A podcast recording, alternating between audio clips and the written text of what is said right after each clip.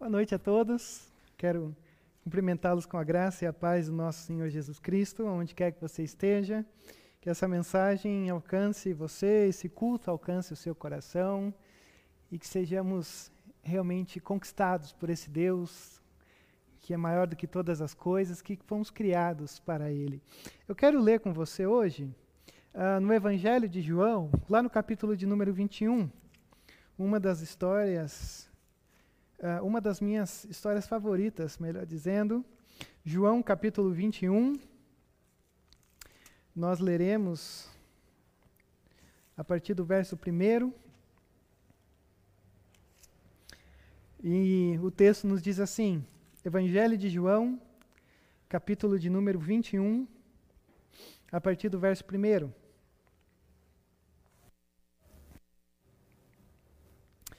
E depois disso, Jesus apareceu novamente aos seus discípulos à margem do mar de Tiberíades. E foi assim: estavam juntos Simão Pedro, Tomé, chamado Dídimo, Natanael de Caná da Galileia, os filhos de Zebedeu e dois outros discípulos. Vou pescar, disse-lhe Simão Pedro. E eles disseram: Nós vamos com você. E eles foram, entraram no barco, mas naquela noite não pegaram nada. E ao amanhecer, Jesus estava na praia, mas os discípulos não o reconheceram. E ele lhes perguntou: Filhos, vocês têm algo para comer? E eles responderam que não. E ele disse: Lancem a rede do lado direito do barco e vocês encontrarão. E eles a lançaram e não conseguiram recolher a rede, tal era a quantidade de peixes. E o discípulo a quem Jesus amava disse a Pedro: É o Senhor. Então Simão Pedro, ouvindo-o dizer isso, vestiu a capa, pois a havia tirado, e lançou-se ao mar. E os outros discípulos vieram no barco, arrastando a rede cheia de peixes, pois estava apenas a cerca de 90 metros da praia. Quando desembarcaram, viram ali uma fogueira, peixes sobre as brasas, ou peixes sobre brasas, e um pouco de pão. E disse-lhe Jesus: Tragam alguns dos peixes que acabaram de pescar. Simão Pedro entrou no barco e arrastou a rede para a praia, e ela estava cheia. Tinha 153 grandes peixes. E embora houvesse tantos peixes, a rede não se rompeu. E Jesus lhes disse: Venham comer. Mas nenhum dos discípulos tinha coragem de lhe perguntar: Quem és tu? Sabiam que era o Senhor. Jesus aproximou-se, aproximou tomou o pão e o deu a eles, fazendo o mesmo com o peixe. E essa foi a terceira vez que Jesus apareceu aos seus discípulos, depois que ressuscitou dos mortos. E depois de comerem, Jesus perguntou a Simão Pedro: Simão, filho de João, você me ama mais do que esses? E disse ele: Sim, Senhor, tu sabes que te amo. E disse Jesus: Cuide dos meus cordeiros. Novamente Jesus disse: Simão, filho de João, você me ama? E ele respondeu: Sim, Senhor, tu sabes que te amo. E disse Jesus: Pastorei as minhas ovelhas. Pela terceira vez ele lhes, diz, ele lhes disse: Simão, filho de João, você me ama? Pedro ficou magoado por Jesus lhe ter perguntado pela terceira vez: Você me ama? Ele disse: Senhor, tu sabes todas as coisas e sabes que te amo. E disse-lhe Jesus: Cuide das minhas ovelhas. Vamos mais uma vez ao Senhor em oração? Pai, louvamos a Ti pela bondade pela qual o Senhor tem conduzido as nossas vidas. Louvamos a Ti, a Deus, reconhecendo quem Tu és, a Tua graça, o Teu cuidado, a forma, ó Pai, como o Senhor tem poupado quem somos, e não apenas poupado quem somos, mas uh, também nos abençoado com todo tipo de sortes de bênçãos. Por isso nós Te louvamos. Mas também rogamos a Ti, ó Pai, que dentro de quem somos, da nossa resposta à tua bondade, a nossa oração nessa noite, é que o Senhor, ó Pai, realmente coloque no nosso coração um desejo ou um, uma realidade de transformação e renovo. Diante do texto que temos, diante do texto que lemos, a nossa oração é que esse texto, inspirado pelo Teu Espírito Santo, e que esse Espírito seja o mesmo Espírito que nos guie através dele, para que sejamos, ó Pai, impactados pela Tua palavra, a Tua palavra que não volta vazia. Assim nós oramos, confiados no Teu Espírito e confiados no poder da Tua palavra sobre cada um de nós. Que nós oramos por Cristo nosso Senhor. Amém, Deus. Amém. Bem, esse texto de João, o capítulo 21 de João, na verdade, é um capítulo interessante, porque é, é como se ele fosse um capítulo à parte do Evangelho de João. Por exemplo, quando você olha do capítulo 18 até o capítulo de número 20, uh, você vê o episódio da última semana de Jesus. João está relatando sobre uh, como aconteceu a, a, diante das suas lentes, do, da, da, visão de João, como a coisa se, se desenrolou da ressurreição de Jesus.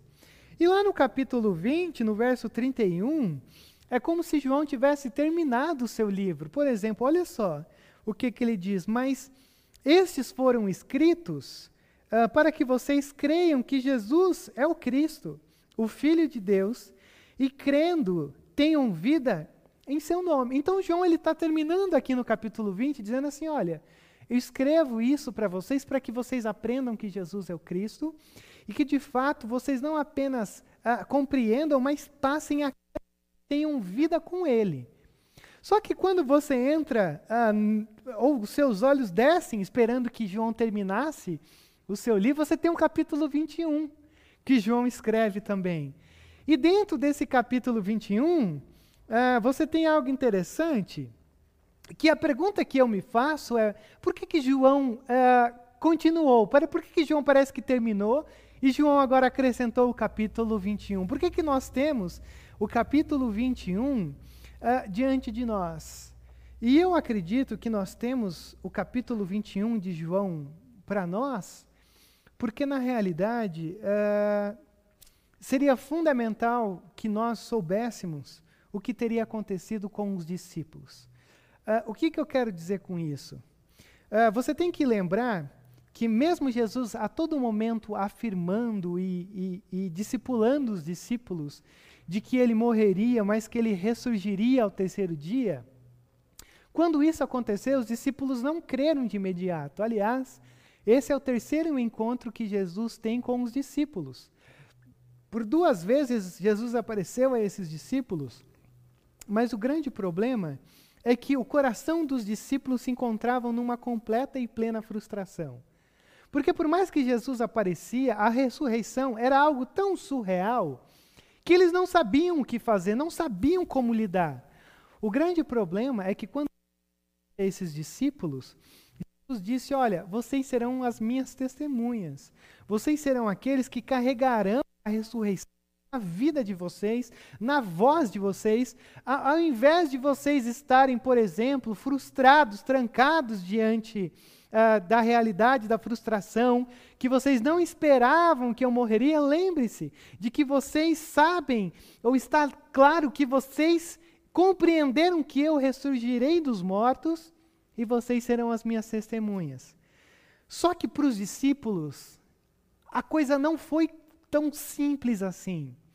Porque os discípulos, ao invés de estarem proclamando a ressurreição de Jesus com uma mensagem ou, ou melhor, um testemunho vivo de um Deus que estava diante deles e que ressurgiu dos mortos e que tem poder sobre a vida e a morte, os discípulos estão completamente frustrados.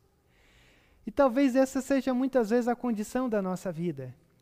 Esperamos algo de Deus e Deus, de alguma forma, frustra os nossos planos ou os nossos desejos e a gente fica extremamente frustrado com Deus. Mas não apenas a frustração, ela ela conduz as nossas vidas a nós não sermos aquilo que deveríamos ser, mas muitas vezes também a frustração, ela nos limita e nos coloca na condição de medo, porque os discípulos, ao invés de estarem testemunhando dessa ressurreição de Jesus, eles estão trancados numa casa.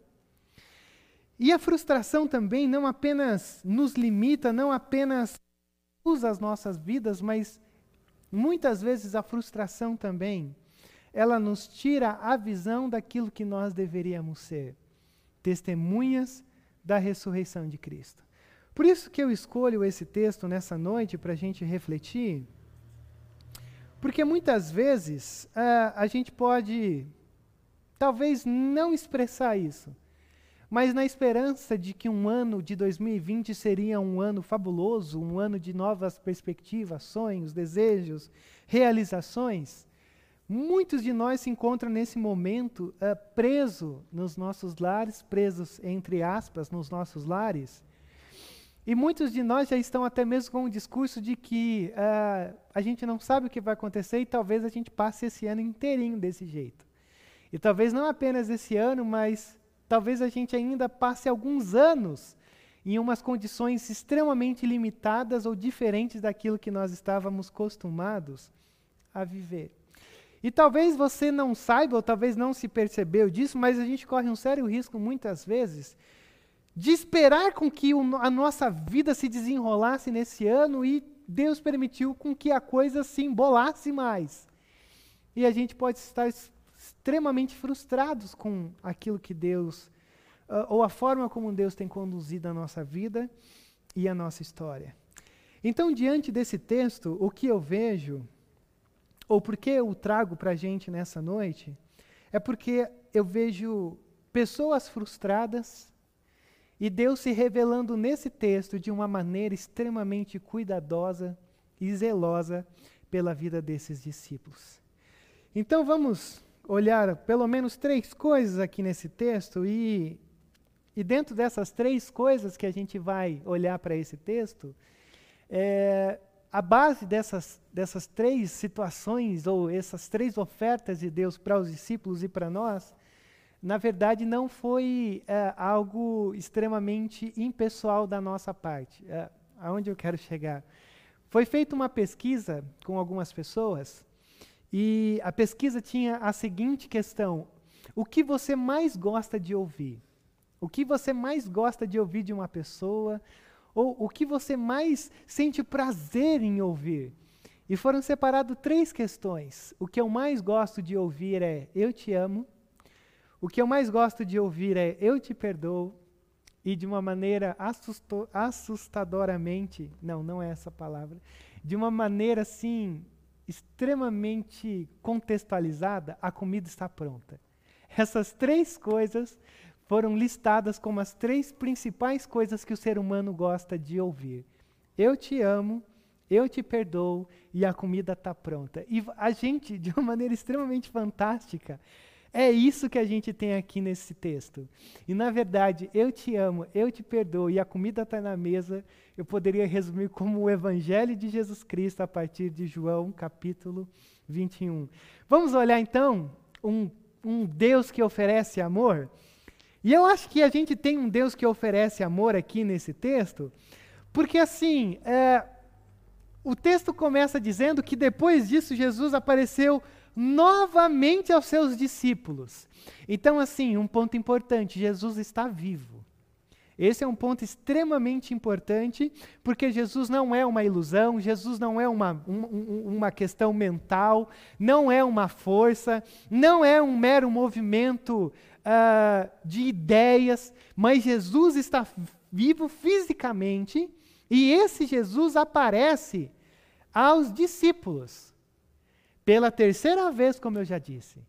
Não é à toa que você tem um Jesus, ou um Deus, que aparece ou se revela para nós até que a gente ouça.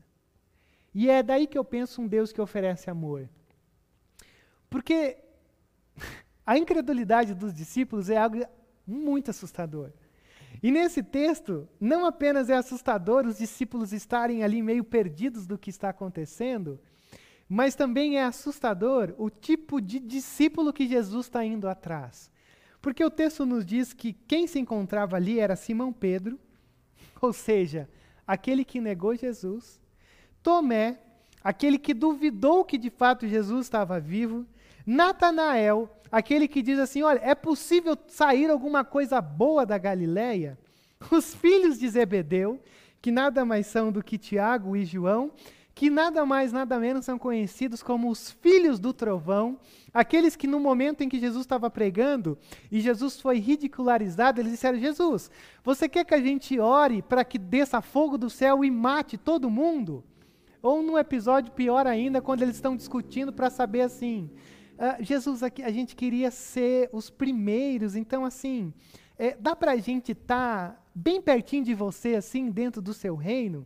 E dois outros discípulos que João nem lista o nome, que nem são citados. Por que, que eu olho para isso daqui e eu já vejo um Deus que oferece um amor incondicional? Porque você tem um que nega, você tem um que duvida, você tem um que era cético, você tem filhos do trovão, e você tem dois aqui que, seguindo a, a, a literalidade do texto, não são citados. Então, olha só que coisa importante. Qual é o tipo de, de pessoas que Deus vai atrás?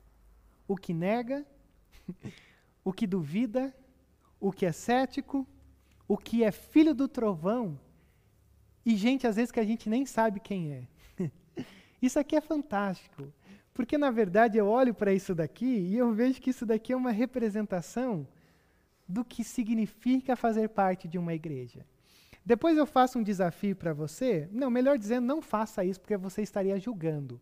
Mas entra lá no grupo da sua igreja e dá uma rolada nos nomes que está lá, porque eu tenho certeza que você vai encontrar um que nega ser da igreja ou nega a Deus, um que duvida que a igreja vai dar em alguma coisa, um que é cético pela forma como a igreja está indo, gente que se pudesse mandava fogo do céu sobre você, e gente que está lá a gente nem sabe o que, que é. Olha que coisa maravilhosa. Isso é a igreja. Mas talvez seria muito fácil a gente olhar e dizer assim: olha, eu acho que esse aqui é esse. Na verdade, eu acho que a gente tem aqui diante de nós uma representação de quem nós somos. Há momentos que eu, que eu nego a Deus, há momentos que eu sou extremamente duvidoso do que Deus está fazendo, há momentos que então eu sou completamente cético do que Deus está fazendo, tem horas que eu quero conduzir a Deus, e tem momentos que Deus, exageradamente digo isso, nem sabe quem eu sou. Mas melhor dizendo, eu nem sei quem Deus é embora ele saiba quem eu sou. Então Deus está indo atrás de gente ruim. Deus está indo atrás de gente complicada. E pior ainda de se pensar, Deus não apenas vai atrás de gente ruim que nem eu e você, mas eu e você, sendo gente ruim, é o tipo de, de pessoa que Deus usa. Só que eles estão aqui no mar de Tiberíades ou no mar da Galileia, por uma razão específica. Quando Jesus ressuscita dos mortos, ele diz às mulheres, diz, diz mais ou menos assim, lá em Mateus 16, 7. Uh, olha, uh, vá lá e diga para Pedro e os discípulos me encontrarem no mar da Galileia. E olha só que coisa importante: os discípulos já estão extremamente frustrados, desapontados, envergonhados porque negaram, sumiram todos eles, se sentindo culpado, e Jesus agora de uma maneira gloriosa chega e diz: "Olha, Maria, eh, diga que eu quero encontrar com eles lá". O que que Jesus está fazendo? Jesus está programando uma DR ali, porque você imagina o peso e que Pedro estava sentindo. Primeiro porque Jesus deixa claro, ó, diga para Pedro e os discípulos por quê? Pedro. Porque Pedro é aquele que negou três vezes a Jesus. E negar três vezes é negar até ter negado de verdade. Não foi um, um deslize. Negar uma seria um deslize. Duas, um deslize mais, mais consciente. Agora, negar três vezes significa que Pedro negou mesmo Jesus. E qual que é o problema disso? Porque Pedro é aquele que disse assim: Jesus, é, eu me entrego sem reservas para ti. É, tu não morrerás, eu estarei contigo, é, tu és o Filho de Deus. Só que quando a coisa aconteceu, Pedro olhou e disse assim: Eu não conheço. Então Pedro é o tipo de personagem que fez coisas que não imaginava. Pedro é o tipo de personagem que, que não apenas fracassou numa, numa tarefa de Jesus, mas Pedro fracassou como discípulo de Jesus. Porque uma coisa é dar uma escorregada, uma coisa é você negar completamente qualquer tipo de comunhão com aquele Jesus que abraçou você. Ele prometeu estar com Jesus, mas no momento em que Jesus estava ali para ele estar junto, ele não estava. Publicamente ele nega Jesus.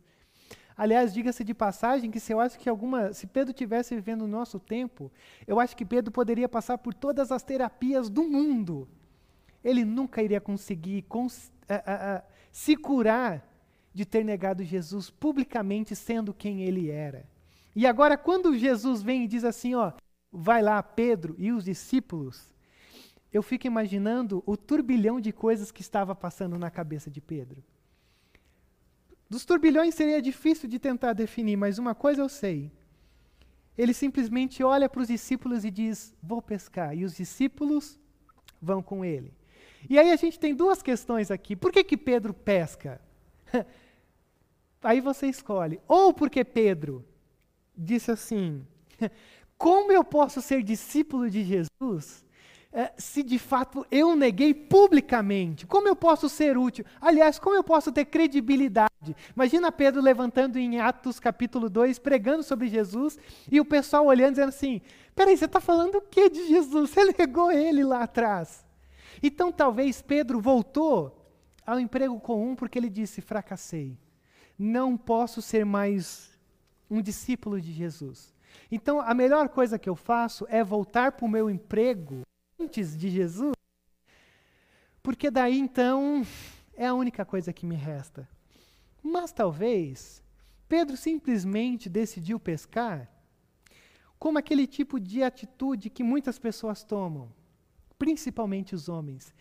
É, deixa eu entrar num ativismo aqui, porque eu acho que quando eu chegar em casa a coisa vai pegar. Porque quando a sua esposa manda uma mensagem do tipo, é, quando, a gente, quando a gente chegar em casa, a gente pode conversar.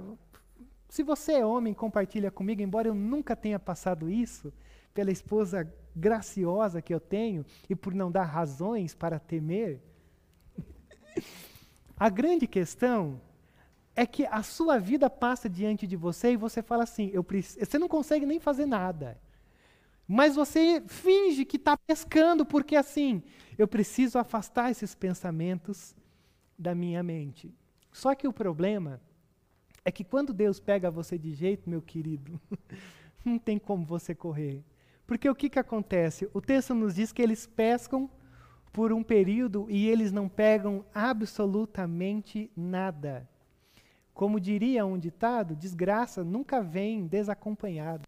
Então eles já estão ali para ter uma DR com Jesus e aí de repente eles falam, vão pescar, eles não pescam nada, e diga-se de passagem que Pedro e eles eram pescadores profissionais, experientes, sabiam a hora de pescar, sabiam o momento, mas mesmo sendo extremamente profissionais, eles não conseguem pegar nada.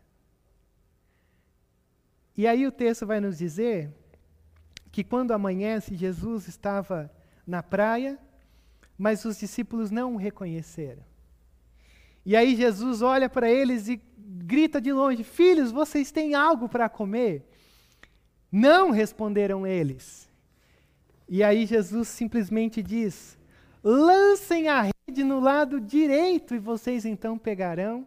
E eles lançam e não conseguem nem recolher a rede direito, de tanto peixe que tinha. Se você é um conhecedor dos evangelhos, você vai é, lembrar-se que lá em Lucas, no capítulo 5, você tem praticamente a mesma história.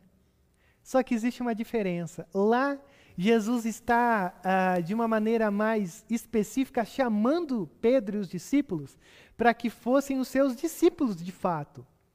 E aqui é como se fosse um déjà vu de Lucas capítulo 5. Só que aqui você tem um ponto interessante. Quando você olha para isso daqui, a grande questão que a gente tem aqui do déjà vu de Lucas 5, do chamado, é que Jesus está. Eu vou inventar uma palavra. Está rechamando os discípulos. Está novamente trazendo eles a si, dizendo assim: Ó, oh, lembra de lá, vamos recomeçar tudo. Vocês fizeram um monte de bobagem, então vamos recomeçar. E aí o que, que acontece? o discípulo a quem Jesus amava, que na verdade é o próprio João, e ele sempre diz que era o discípulo a quem Jesus amava, é, bom, sem, sem comentários. E ele diz assim: é o Senhor que está lá. Simão Pedro, ouvindo dizer isso, vestiu a capa, pois havia tirado, e lançou-se ao mar.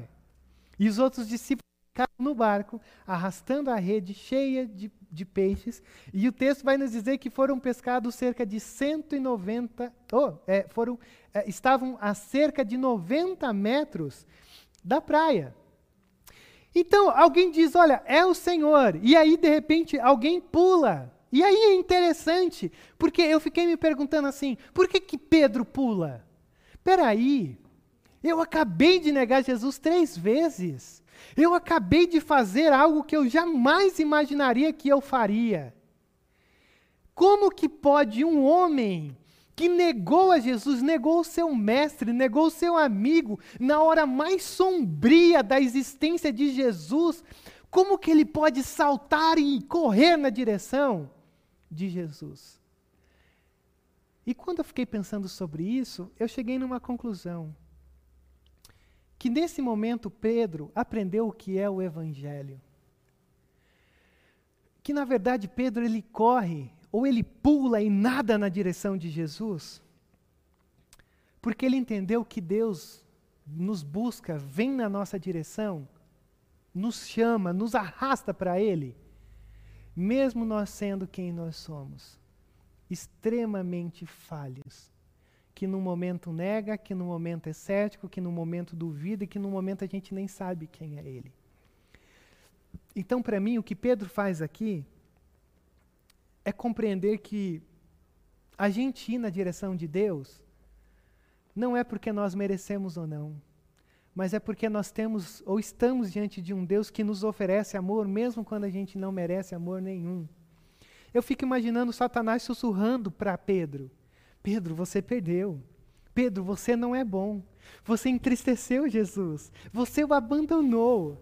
Só que o Evangelho vem para nós e diz assim: sim, você é terrível, você abandonou, você duvidou, você é cético, você desapareceu, mas essa é a nossa condição. Nós somos terríveis, mas a cruz paga o preço de sermos terríveis, para que a gente pudesse nos achegar a Deus da maneira de quem nós somos. Então, quando a gente olha para isso, Pedro salta. E, eu queria dizer uma coisa muito, muito simples para você. Uh, Pedro está no pior momento como discípulo dele. Mas isso não o impediu de saltar e correr na direção de Jesus. Porque muitas vezes a gente acha que o que nos afasta de Deus são os nossos fracassos. O que nos afasta de Deus são as nossas faltas, as nossas falhas, os nossos pecados. O nosso problema não é o nosso pecado que nos afasta de Deus. O nosso problema é que nós não entendemos que Deus nos aceita para curar as nossas feridas. A gente às vezes acha que tem que ser bom o suficiente para se chegar a Deus. E a gente está diante de um homem que vem e diz assim para a gente: não, eu sou pecador, eu não merecia. Eu nem sei por que, que Jesus veio atrás de mim, mas quando ele vem, mesmo sendo quem eu sou, eu pulo na direção dele. Porque esse Jesus não vem na minha direção para me envergonhar. Em nenhum momento você vê Jesus dizendo assim: Olha, Pedro, o que você fez foi muito errado.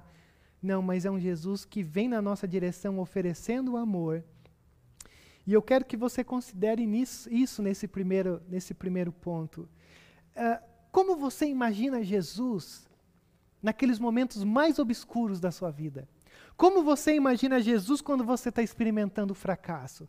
Quando você está afundado em pecado? Como você imagina a postura de Jesus em relação a você?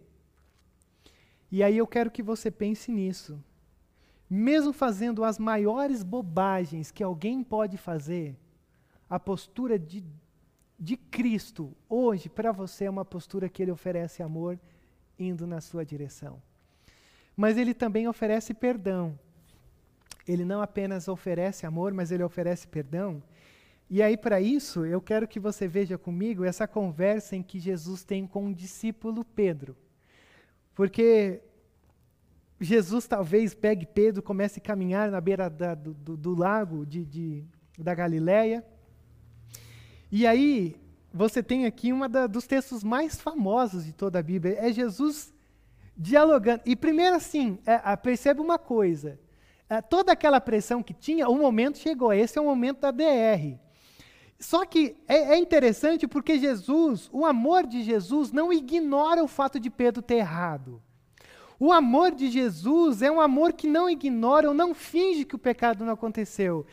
Mas é um, é um amor que, que fere. Só que é um amor que nos fere para nos curar.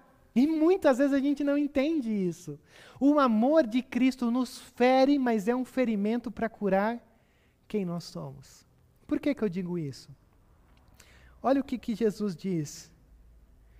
Simão, filho de João, você me ama mais do que estes? Sim, Senhor, tu sabes que te amo. Então cuide dos meus cordeiros. Simão, filho de João, você me ama? Sim, Senhor, tu sabes que te amo. Então pastoreie as minhas ovelhas. Simão, filho de João, você me ama? Então Pedro ficou amagoado por Jesus lhe ter perguntado pela terceira vez e disse: Senhor, tu sabes todas as coisas e sabes que te amo. E quando a gente olha para isso daqui, uh, muitas pessoas já usaram esse texto de várias formas, ou tentaram entendê-lo de diversas formas. Mas a forma mais simples que eu queria que você percebesse comigo é quando você olha uh, para como Jesus chama a Pedro. Porque, para mim, a grande questão que está aqui nesse texto, nesse momento, nessa conversa, não é o tu me amas ou a paciente. Para mim, a grande questão é como Jesus está chamando a Pedro. Porque Jesus aqui tem chamado a Pedro de Simão, filho de João. Só que quando você olha lá em João, no capítulo 1, verso 42, Jesus ele diz assim para Pedro: uh, Você era Simão o filho de João. Mas agora você será Pedro, você será rocha. Então, lá, quando Jesus chama Pedro, ele diz: Olha, é, que se chamava Simão, você era Simão, só que agora você é Pedro. Então, o que, que Jesus está fazendo aqui? Jesus está, a palavra que eu inventei por direito, a licença poética, rechamando a Pedro, porque ele está fazendo assim: Pedro, Lembra daquele momento. Lembra lá do início. Lembra daquele momento do começo. Lembra lá no comecinho quando eu disse, olha, você era Simão, mas agora você é pedra, você é forte. Lembre disso, porque o que Jesus está fazendo no coração de Pedro é recomeçando o chamado de Pedro. Recomece, renova, vamos começar de novo. Você fez um monte de bobagem, mas vamos começar do zero. Vamos começar como foi lá no início. É, você me ama mais do que estes? Porque você disse que me amava mais do que esses lá em Marcos 14. Ainda que todos te abandonem ou caiam, eu não vou. E aí, quando chega na terceira vez, uh, Pedro diz assim: Senhor, tu sabes todas as coisas e sabes que te amo. Por que que Pedro responde assim? Porque primeiro Pedro compreendeu que a relação dele é pela graça. E agora Pedro também reconheceu que as, as atitudes dele também são pela graça de Deus. Porque o que Pedro está dizendo, olha, Senhor, tu sabes que eu te amo, mas sabe que daqui a pouquinho eu posso também não amar mais. O que Pedro está dizendo é isso, Senhor, tu sabes que eu te amo, tu sabes que eu estou aqui cantando, mas tu sabes que talvez na hora que eu pisar ali fora, eu já vou negar o Senhor, eu já vou te decepcionar. E isso é fantástico de Pedro, porque Pedro é como a gente. Pedro é esse altos e baixos. Pedro é esse que diz que vai e não vai. Já quando você olha para Paulo, você vê que Paulo sempre está certo. Paulo nunca está errado. Só que Pedro ele é humano, porque Pedro é esse que diz assim: ah, Jesus, eu estou aqui, eu, eu, cantei. Não há Deus maior, mas pode ser que essa semana eu vou me atrair por diversos deuses, mas Deus, tu sabes. Tu sabes que não apenas eu pulo na tua direção, mas tu sabes também que até mesmo o nadar ou caminhar na tua direção, é porque o Senhor precisa atrair o meu coração. Então, note uma coisa: quando eu digo um, um Deus oferecendo perdão, é porque Deus não permitiu que Pedro pescasse nenhum peixe. Pedro tentou de tudo, mas, mas Deus não permitiu com que isso fosse possível. E por que, que eu digo isso? Porque deu tudo errado para Pedro, porque não era aquilo que Deus queria que Pedro fosse. E talvez muitas coisas na nossa vida dão erradas, porque não é o projeto daquele momento para nós. E é isso que a gente olha para esse texto. Só que a coisa é, é muito mais fantástica, porque você olha para isso daqui e você vê um Jesus que soberanamente está no controle de toda a situação. Ele não deixa, ou ele não, ele não permite que nenhum daqueles que são seus se perca. Porque mesmo eles estando distantes, Jesus está no controle do mar. Mesmo eles estando frustrados, Jesus está chamando eles para perto. Mesmo Pedro dizendo assim, não tem mais nada o que fazer, eles estão caminhando pela beira da praia.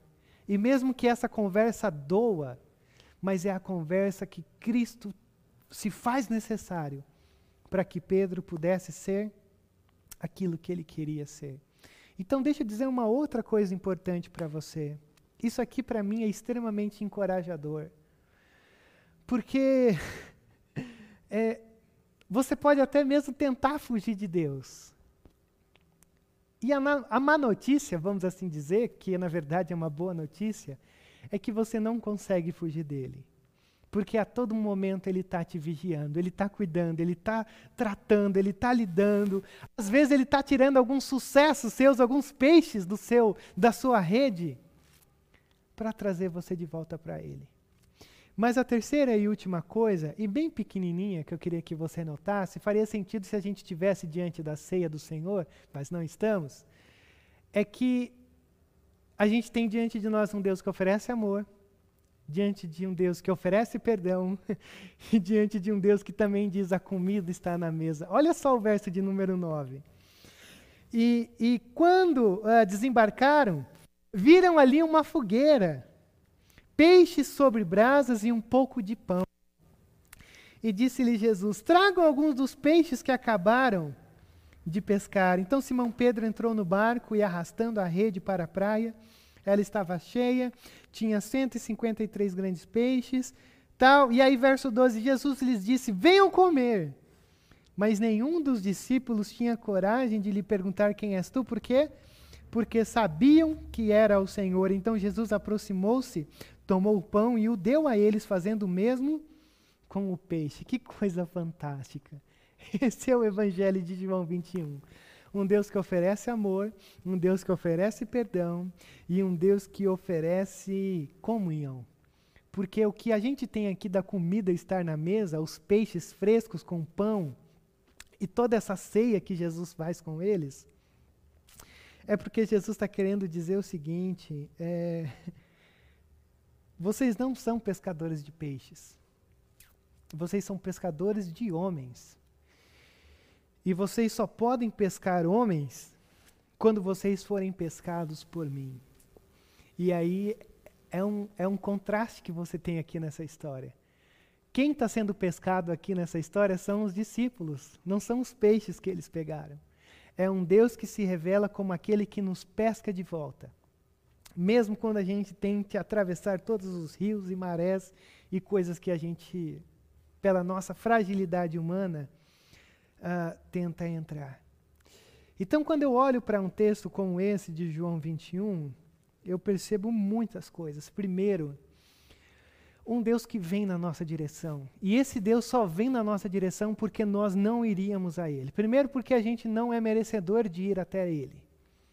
E segundo, porque seria impossível aos olhos humanos a gente simplesmente decidir entrar no caminho do Senhor mas a gente tem um Deus que vem na nossa direção. Nós temos um Deus que que fala ao nosso coração até que a gente ouça, porque é a terceira vez que ele aparece a esses discípulos. É um Deus que muitas vezes vai, nos chamar para uma conversa extremamente íntima e pessoal na beira da praia, que vai machucar, mas que é necessária para que a gente se volte para aquilo que Ele tem para a gente. E por último lugar, ou em último lugar, um Deus que oferece comunhão com Ele, dizendo: Olha, sentem na mesa, vocês fazem parte daquilo que eu tenho para vocês, e o que eu tenho para vocês é muito melhor do que os peixes que vocês podem querer, desejar ou buscar uh, pescar na vida de vocês. Quando eu olho para esse texto, é libertador você olhar para isso. É libertador você ter um Deus que vem na sua direção, um Deus que não deixa com que você fuja dele. E, e é por isso que eu faço um convite para você. Eu, eu, eu desafio você a fazer com que, aonde quer que você esteja, aí seja o seu mar da Galileia. Talvez no seu sofá, na mesa, aonde quer que você esteja assistindo isso. Faça com que esse lugar aonde você está seja o mar da, o seu mar da Galileia hoje. Porque Deus pode usar esse momento, Deus pode usar esse lugar para refazer, para tratar, para curar, para te trazer de volta, para que você seja aquilo que você tem que ser. Rodrigo, eu não sou digno. então você não entendeu nada desse texto, porque ninguém é digno aqui, ninguém é digno aqui e ninguém é digno aí. Mas nós estamos diante de um Deus que foi conhecido como amigo dos pecadores. Então a única coisa que pode interferir de você não pular na direção desse Deus agora é você mesmo, porque não existe nada, não existe nada que você faça que Deus olhe para você e diga: Rodrigo, agora você foi longe demais. Não, não existe esse tipo de limitação da graça de Deus. Então se jogue na direção de Deus, se jogue pela fé e diga: Senhor, eu quero ser renovado, eu preciso desse renovo. Deus, nessa, eh, eh, nesses mares da Galileia, nessas pescarias, Deus, eu me frustrei contigo, eu, eu, eu, eu, eu, eu errei diante do Senhor. Não perca essa oportunidade de se lançar diante na direção de Jesus. Vamos orar? Deus, como nós precisamos de ousadia para nos lançarmos na tua direção. Como nós precisamos, ó Deus, de ousadia para entender o que é a tua graça, que nos ama mesmo quando nós fazemos um monte de bobagem, que nos ama mesmo quando nós frustramos com a nossa relação contigo, que nos, que nos ama mesmo quando a gente até mesmo odeia o Senhor quando pecamos, satisfazendo tudo aquilo que o nosso coração deseja. Mas Deus, quão constrangedor é o teu amor quando a gente se envolve por um monte de coisa errada, de bobagem, de porcariada que a gente faz. E a gente tem um Deus que se revela a cada um de nós como vindo na nossa direção, que não deixa com que nenhum de nós se perca e que não permite com que a gente fuja da tua presença. Por isso eu te agradeço, a Deus, porque nós não temos nada em nossas mãos. Não podemos carregar nada nas nossas mãos de quem somos, mas uma coisa nós podemos fazer: nos lançar pela fé na tua direção porque temos a certeza de que o Senhor nos acolhe, oferecendo amor, oferecendo perdão e oferecendo comunhão. Por isso, ó Deus, que cada um de nós, diante disso, diante dessas boas novas, pela fé se lancem na tua direção e sejam encontrados em uma renovação de vida, porque ser renovados é a maior necessidade que nós temos hoje. Essa é a nossa oração. No nome santo do nosso Senhor e Salvador Jesus. Amém, Deus. Amém.